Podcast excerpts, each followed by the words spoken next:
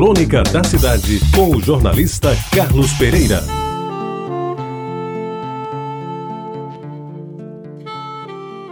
Amigos ouvintes da Retabajara, a folhinha pendurada na parede marca que o dia 7 de outubro foi o dia de Nossa Senhora do Rosário. E eu que nasci e me criei em Jaguaribe tenho muito a ver com a Virgem do Rosário. Até porque foi na sua paróquia que aprendi a rezar, que ajudei a celebrar a missa e que comecei a namorar tudo no seu devido tempo, é claro.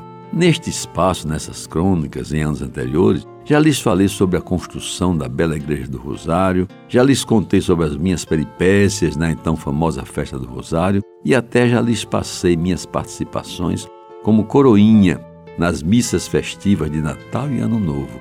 Tudo isso em torno de Nossa Senhora do Rosário. Pois bem, agora resolvo descrever como e por que a mãe de Jesus apareceu e tomou a denominação de Rosário.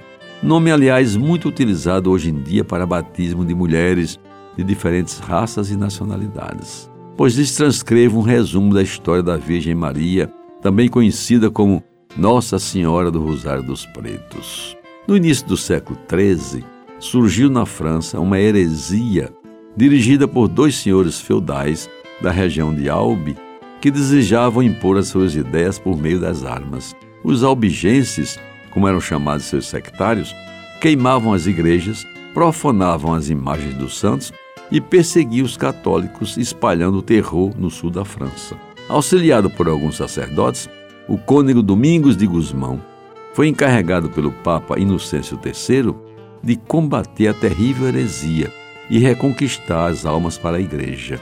Apesar de sua eloquência e seus esforços, a má vontade dos homens era tão grande e São Domingos passava as noites ao pé do altar implorando o auxílio de Deus. Certo dia, enquanto rezava em sua cela, lhe apareceu uma Virgem Maria sobre uma nuvem luminosa e lhe ensinou um método de oração, lhe garantindo que daria resultados maravilhosos. E assim surgiu a devoção ao Rosário, composto sob a orientação da Rainha do Céu e que em pouco tempo trouxe de volta ao seio da igreja inúmeros pecadores.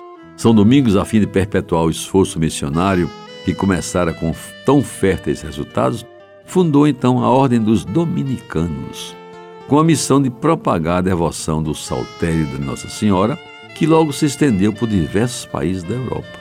A consagração definitiva do Rosário foi por ocasião da famosa Batalha Naval de Lepanto, ganha pela cristandade a 7 de outubro de 1571. É muita história, como se vê. Enquanto a armada cristã lutava desesperadamente contra os turcos, o povo em Roma rezava a oração ensinada pela Virgem Maria.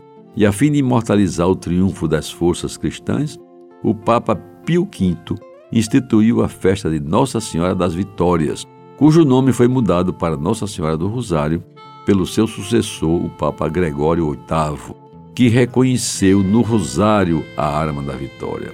No século XIX, todo mês de outubro era dedicado pela Igreja Católica a esta piedosa oração. E no Brasil, a devoção ao Santo Rosário foi trazida pelos missionários e logo se espalhou principalmente entre os pretos escravos que nele encontravam as orações mais simples e populares, o Pai Nosso e a Ave Maria. Eles usavam o rosário pendurado no pescoço e depois dos trabalhos do dia reuniam-se em torno de um tirador de reza e ouvia-se então no interior das senzalas o sussurrar das preces dos cativos. O texto era toda a liturgia dos pobres, dos que não sabiam ler nem escrever, mas que elevavam sua alma na contemplação dos mistérios da vida de Maria e de seu filho Jesus. A invocação Nossa Senhora do Rosário é muito divulgada no Brasil, onde existem 113 paróquias a ela dedicadas. Algumas são obras-primas da arquitetura e decoração, enquanto outras constituem apenas modestas ermidas brancas de paredes caiadas. Todas, inclusive, a nossa Igreja do Rosário de Jaguaribe, são muito queridas da população, que reza em seu interior e dança em seus adros os bailados em homenagem à Santa Padroeira do Rosário. Você ouviu Crônica da Cidade com o jornalista Carlos Pereira.